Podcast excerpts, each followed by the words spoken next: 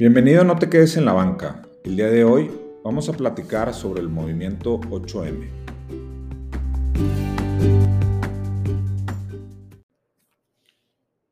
...8 de marzo...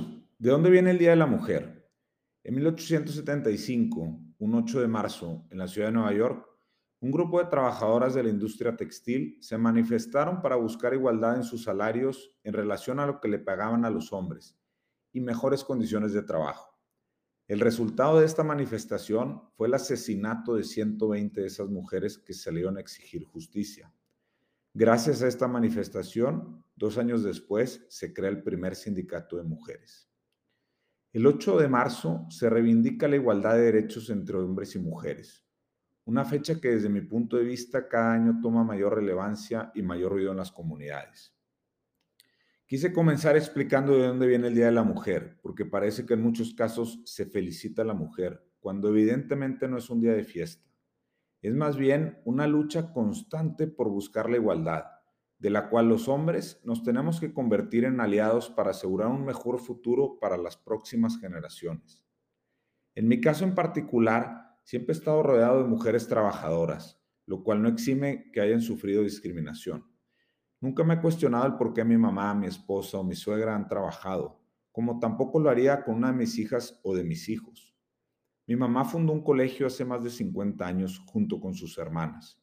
Siempre las vi trabajando juntas.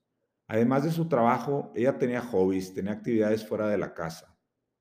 Adicional a esto, siempre se encargó de la casa, de la familia. Nunca nos hizo falta nada, absolutamente nada en cuanto a mi relación con mi mamá. Tengo los mejores recuerdos de mi infancia. Me casé con una mujer que siempre ha trabajado, en algunos momentos hasta el día en que nació alguno de nuestros hijos. Hay pocas cosas que le apasionen más que el trabajar, ya sea en la iniciativa privada, en el gobierno o emprendiendo. Ahora sí que una mujer multifacética que en toda actividad que realiza pone toda su dedicación. En casa los dos compartimos la responsabilidad para mantener a la familia unida para generar el cariño y atención que podemos darle a nuestros hijos.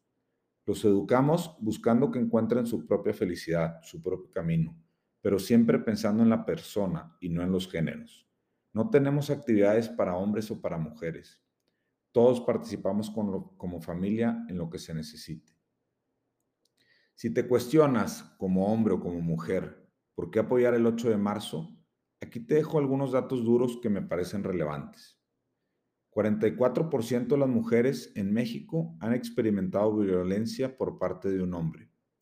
67% de las mujeres se sienten inseguras contra 48% de los hombres. En el año 2020 hubo en México 350 manifestaciones contra la violencia de género. Cada día entre 10 y 11 mujeres son asesinadas en México. Cada día desaparecen siete niñas. 21% de las mujeres que son víctimas de violencia sexual son mujeres, mientras que solo el 5% es hombres. En temas laborales, las cosas están por el mismo camino. Solo 9% de los puestos en consejos directivos en México son ocupadas por mujeres, mientras que a nivel mundial es solo un 15%. Mujeres CEOs, solamente 8%. Además, los hombres tienen 88 veces más probabilidad de escalar a posiciones directivas que las mujeres. Solo 3 de cada 10 pymes son lideradas por mujeres. Solo 19% de los emprendimientos son liderados por mujeres. Pero las mujeres tienen una tasa de graduación de educación universitaria mayor que los hombres. Aún así, no llegan a puestos directivos. En México, 44% de las mujeres en edad laboral lo hacen, mientras que en hombres es 75%. Las mujeres destinan 70% de sus ingresos para sus familias, mientras que los hombres el 30 o 40%. 99% de las mujeres que piden un préstamo para emprender paga su préstamo en, en su totalidad. Las mujeres ganan en promedio 60 a 75% del salario que gana un hombre en la misma posición.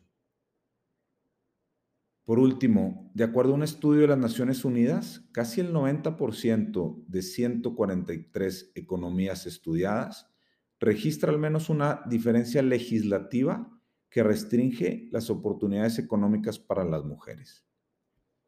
Es evidente que estamos haciendo malas cosas a nivel de empresa y a nivel de gobierno, incluso a nivel de sociedad. Las reglas actuales no favorecen a las mujeres, que además de responsabilidades laborales, tienen en su mayoría la responsabilidad total de su casa, ya sea con su pareja, con sus hijos y hasta con sus padres. Por eso creo necesario que comunidad debemos de buscar la equidad de género como una prioridad importante y los hombres convertirnos en aliados de esta lucha.